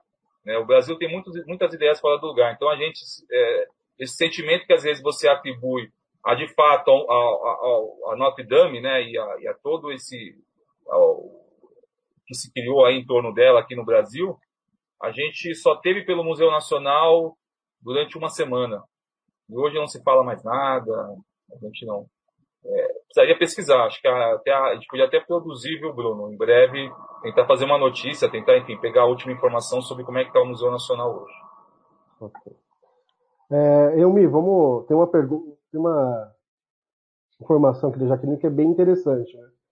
É, em outros lugares, dão usos se preserva o prédio, mas se dá usos diferentes. Né? Ela cita aqui a Holanda, por exemplo. Era uma igreja, abriu uma livraria, um café, e ela fala que isso também pode ser um modo de se preservar por aqui. O que você vê nessa questão? Sim, Jaqueline. Bem colocado. Aliás, nós aqui propomos umas duas, uns três bens. Casa da Candinha, que é o último resquício de, de uma memória escravista aqui da, da, da cidade, para uso, parte de, de, do uso desse bem material aí, né? E também a casa do Dé Maurício e lá na Praça Quarto Centenário, que é a última, a última, última tentativa de acordo. Não vou dizer que, que o governo municipal não nos atendeu, ou parte desse governo não nos atendeu. Mas fica, infelizmente, nos planos. Aqui a gente não consegue pôr em prática, viabilização financeira principalmente, é, falta de apoio às de interesse de alguns empresários também, ou de um interesse específico que, que, que afunila e não abre caminho para a gente usar esse bem tombado como, como qualquer outra coisa, como atrativo para.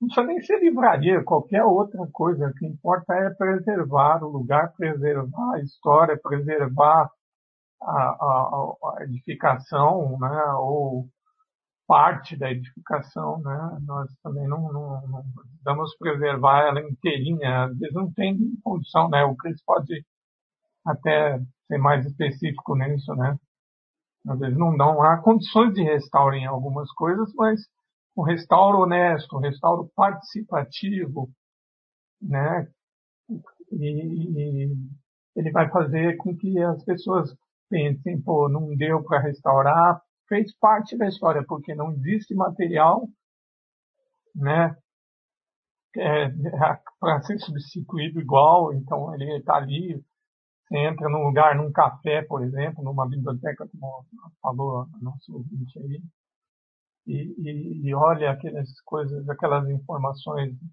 legais, né, sobre a história daquele lugar, a gente propôs muito aqui infelizmente não andou. Vamos ver, nós estamos tentando. Estamos lutando e contamos com apoio.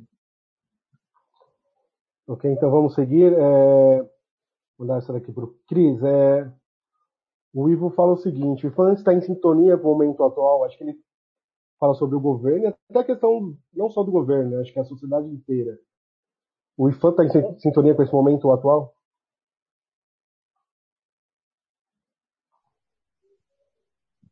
Olha, é, é, eu posso dizer que sim, porque hoje nós vivemos um, um, momento de informação muito líquida, né? A sintonia, talvez, do IFAM com o momento é dessa informação líquida. É, é claro que eu também não posso ser aqui completamente é, é, impreciso em falar que, ah, não, o IFAM é de um todo mal. Não é. Existem ainda coisas que, que se mantêm porque, é, como eu falei em relação aos conselhos, também existe é, pessoa ou pessoas, né? Existem grupos de pessoas que ainda levam patrimônio a sério. Mas, é, é, do meu ponto de vista, né? É, eu vejo que tudo caminha para um, uma forma, né? um caminho de, de é, trazer o, a, a, maneira de conduzir mais confortável ao governo.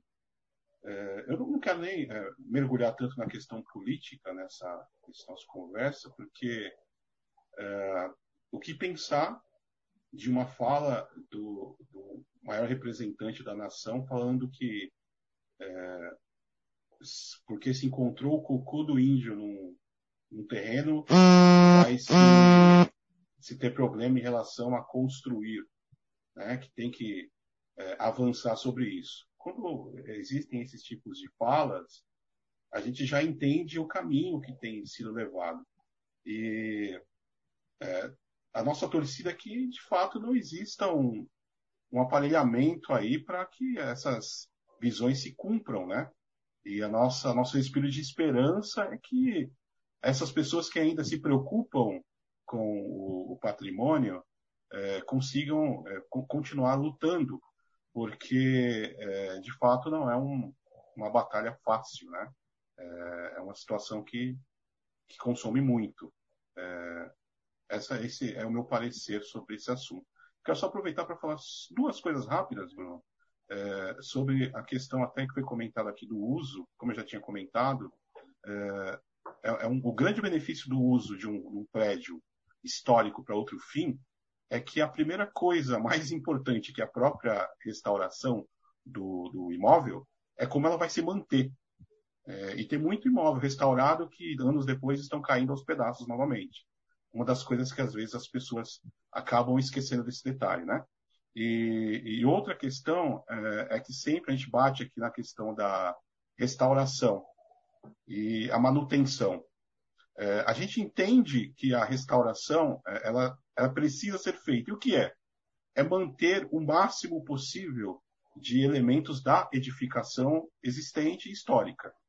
Mas a gente entende também que é, existe uma grande torcida de N pessoas para que, ah, já que não dá para fazer a, a, restauração, que faça pelo menos a manutenção. Então, já está bom. E aí, eu, infelizmente, a esse coro gigantesco, eu falo, não está bom, está ruim.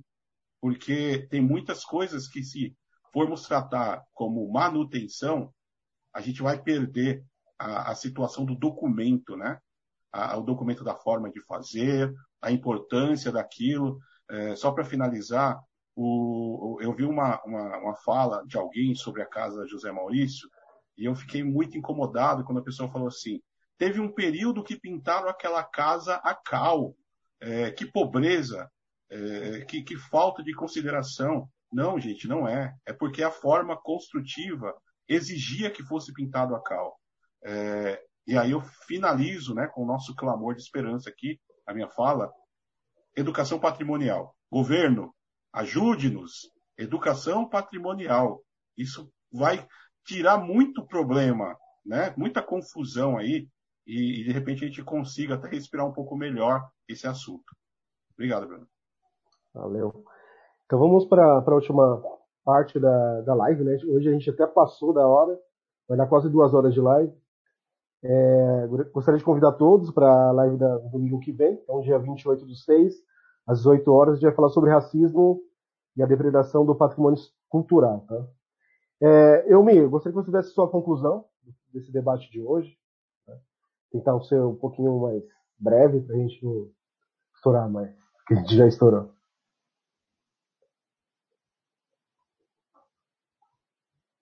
Bom, quero agradecer aí o pessoal da APA, principalmente, né, meus companheiros na batalha longa aí, a gente vem batalhando há anos aqui, quase mais de décadas, né? Tô ficando velho, eu principalmente sou mais velho, né? Bom, e, e agradecer quem nos ouviu, teve a paciência de ouvir aí o que nós falamos e como conclusão das nossas falas é, é bem simples para mim. Afastar o, os trabalhos de gabinete do conselho e fazer o conselho estar mais perto dessa questão do, da educação para o patrimônio, mais perto de novos tombamentos, mais perto da, do, da educação no restauro, né, mais perto da, de, de, ouvir a população, né, para que essas pessoas possam ter um sentimento de pertencimento ao monumento. E é lógico, a APA nasceu, um dos objetivos né, da APA foi para atuar como esse intermediário né, para isso acontecer. E para que isso aconteça, vamos fazer um jabazinho. Vamos, estamos com algumas dificuldades aí, precisamos de curtidas e de inscrições lá na página do YouTube para fazer ao, ao vivo a nossa a nossa live para melhorar a interação também, né, com, com quem nos está assistindo. Porque a gente fica aqui conversando nós quatro aqui e, e tem que clicar aqui, clicar lá, eu, eu pelo menos fico meio perdido de ouvir o que, o que as pessoas estão falando, o que, que elas estão pensando, se concordam ou não, né? E uma live pelo YouTube acho que facilitaria mais essa, essa, esse diálogo, que a gente fala tanto da participação e aqui a gente está falando nós quatro aqui, e eu me perdendo ali nos comentários e tal, e a gente está precisando disso. Por favor, então compartilhe a nossa página lá no YouTube para a gente poder aprimorar essas lives agora. Bacana. Não, o pessoal está participando bastante aqui pelo Facebook também. É interessante lá do YouTube que o YouTube hoje tem uma facilidade de assistir em outros dispositivos, como televisão tal. Então seria mais interessante e acho que a gente também alcançaria mais pessoas. É, Cristiano, faz sua conclusão sobre esse debate de hoje. Bem, para mim foi é, é, uma honra, né? Além de amigos, é, participar de um, de um momento de fala tão, tão produtivo para mim. É, fica muito mais especial quando a gente faz com pessoas que admiramos, né? Tiago, Elmi, Bruno, enfim. Na APA tem muita gente boa e que eu admiro e tive a felicidade de estar aqui participando, né? É, e, e, ainda tendo a paciência de pessoas a, a nos ouvir. Torço para que eu consiga ter atingido a expectativa. É, também continuamos nessa, nessa missão, né? nessa batalha que é o patrimônio histórico. É, agora estou saindo do, do, do Conselho de Patrimônio, mas é, não, não significa que a, a, paixão e o amor por esse assunto se findou, né? É, tenho só que agradecer. Obrigado, obrigado pelo convite e espero ter contribuído aí. Valeu, Cris.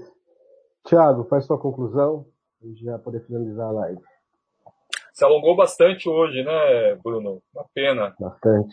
Acho que a gente pode, com os colegas aí, talvez fazer uma outra live só, só sobre o governo Gucci, esses quatro anos.